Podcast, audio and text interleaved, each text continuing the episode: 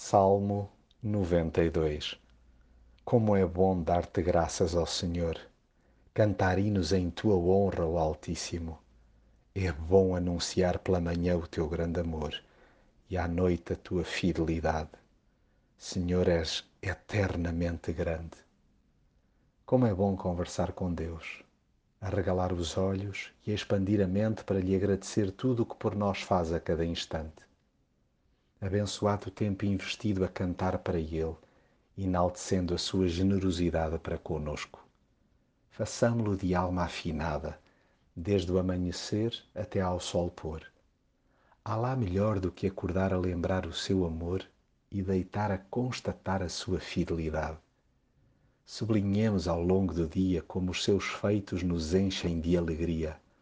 Além de ser retemperador, mantém-nos focados no que realmente interessa, a magnificência das suas obras e a profundidade dos seus pensamentos.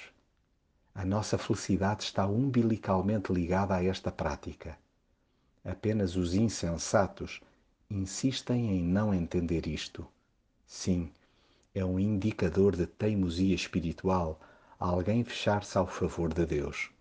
E, infelizmente, damos de caras todos os dias com gente que sublima a fugacidade da vida e a inevitabilidade de prestar contas a quem nula concedeu. Ninguém passeia pela terra a semear maldade sem ter de lidar no futuro com as consequências. Deus é grande, logo está acima de todos, pelo que na sua soberania colocará na ordem quem passa por cima de toda a folha, subestimando valores e, sobretudo, pessoas.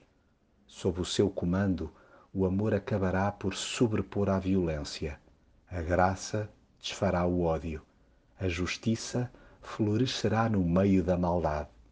Em Deus agigantamo-nos, dando fruto pela vida fora e perfumando tudo ao nosso redor. Faça, pois, cada um deste refrão o seu hino diário. Deus é o meu protetor e nele não há injustiça.